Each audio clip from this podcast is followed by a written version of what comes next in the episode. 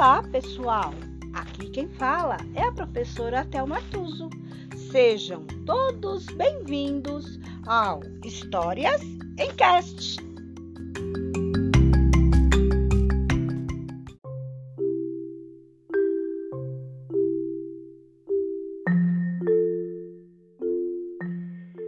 História de hoje: Chapeuzinhos Colorido. Capítulo 2 Chapeuzinho Abóbora. Autores José Roberto Toreiro e Marcos Aurélio Pimenta. Era uma vez uma menina gordinha, de grandes bochechas. Todo mundo gostava muito da menina e a avó dela mais ainda, tanto que fez uma capinha com capuz para ela. A roupa era cor de abóbora, bem escandalosa mesmo, e a menina a usava o tempo todo. Por causa disso, as pessoas puseram um apelido nela, Chapeuzinho cor de abóbora.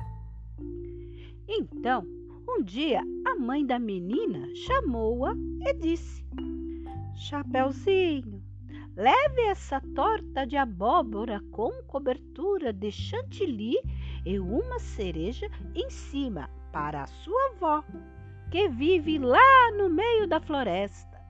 Ela está muito magrinha e isso vai fazê-la se sentir melhor.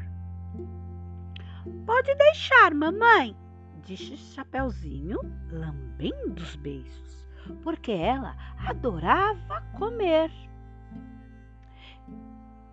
E tome cuidado, não saia do caminho, porque a floresta é muito perigosa, completou a mãe. Então, Chapeuzinho colocou a torta numa cesta, deu um beijo na mãe e partiu. No caminho, ela cantava assim: Almocei agora, mas já tô com fominha. Pena que esse doce é para vovozinha. Chapeuzinho foi indo pela floresta até que, de repente, o lobo saiu de trás de uma moita. Bom dia, menina Chapeuzinho cor de abóbora. Bom dia, senhor. O que você está trazendo nessa cesta? Uma torta de abóbora com cobertura de chantilly e uma cereja em cima. Para mim? Não, e nem para mim, infelizmente. Estou levando essas coisas para minha avó, que vive lá no meio da floresta. Então o lobo pensou: Estou com tanta fome que podia comer essa menina como tira-gosto, sua avó como prato principal e a torta como sobremesa. Mas ele não podia comer Chapeuzinho ali, pois algum caçador poderia escutar os gritos. Foi quando o lobo teve uma ideia e disse: Está vendo aquela trilha? Ela também vai até a casa da sua avó. É um pouco mais comprida, mas está cheia de jabuticabeiras, macieiras, pereiras, figueiras, ameixeiras, bananeiras, abacateiros e mangueiras. Por que você não vai por ali? Que apetitosa ideia, senhor! Vou fazer isso. Assim, Chapeuzinho pegou o outro caminho e foi catando frutas pela trilha. Enquanto isso, o lobo foi pelo caminho mais curto até a casa da avó. Quando chegou, bateu na porta. Poc, poc, poc. Quem bate? perguntou a velhinha. Sou eu, sua netinha, falou o lobo, imitando a voz da Chapeuzinho. Ele era bom de imitar vozes. Vim trazer uma carta para a senhora. A vovó levantou bem contente e abriu a porta. Mas então o lobo pulou sobre ela e a engoliu. A pobre velhinha de uma vez só. Depois disso, ele deu um tremendo arroto. Vestiu as roupas da vovó, que ficaram apertadas, porque o lobo ficou bem gordinho depois de comer a velhinha e deitou-se na cama para esperar Chapeuzinho. Quando a menina chegou à casa da avó e bateu na porta, o lobo falou lá de dentro, imitando a voz da velhinha. Eu já disse que ela, ele era bom nisso. Eu já disse que ele era bom nisso?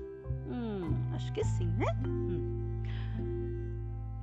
Quem bate? Sou eu, vovó.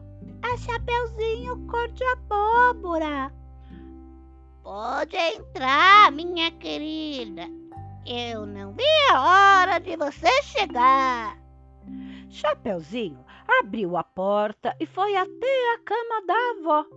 O lobo estava embaixo das cobertas usando a touca da velhinha, de modo que não se podia ver sua cara direito. A menina então perguntou: Vovó, por que você tem orelhas tão grandes? São para escutar quando o leiteiro passa. E os olhos tão grandes? São para ver os bojos cres... os bolos crescerem. E essas mãos tão grandes? São para segurar melancias e jacas. E esse nariz tão grande? É para sentir o cheiro do pão quentinho. E essa boca tão grande? Essa é para te comer mesmo! gritou o lobo. E dizendo isso, ele saltou sobre a menina e a engoliu de uma só vez.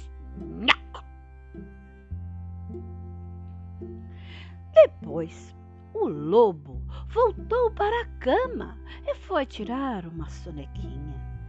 Mas, como estava com a barriga muito cheia, começou a roncar bem alto, tão alto que um caçador escutou aquele barulhão e resolveu dar uma olhada.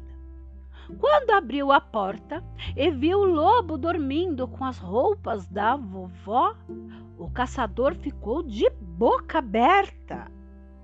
Então colocou balas em sua espingarda, apontou para o lobo e. não fez nada.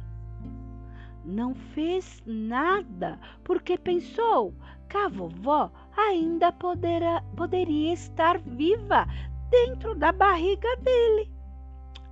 Aí ele pegou uma grande tesoura e, quando estava quase começando a cortar a barriga do lobo, o lobo acordou e.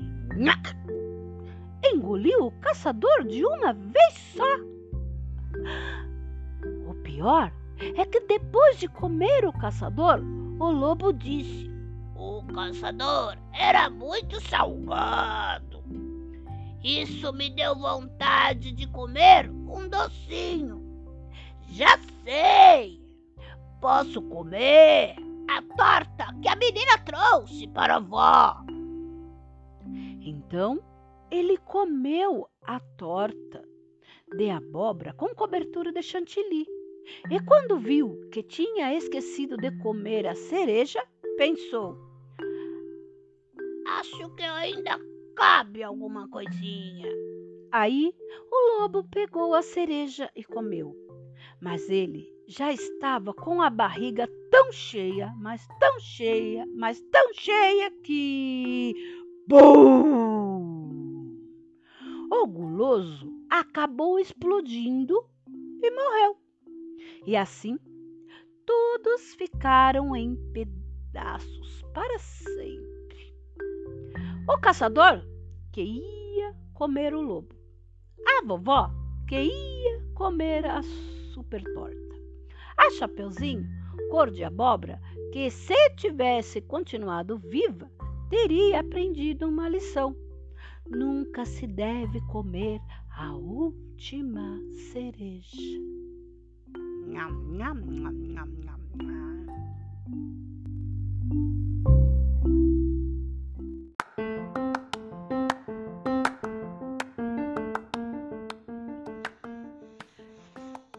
E por hoje é só.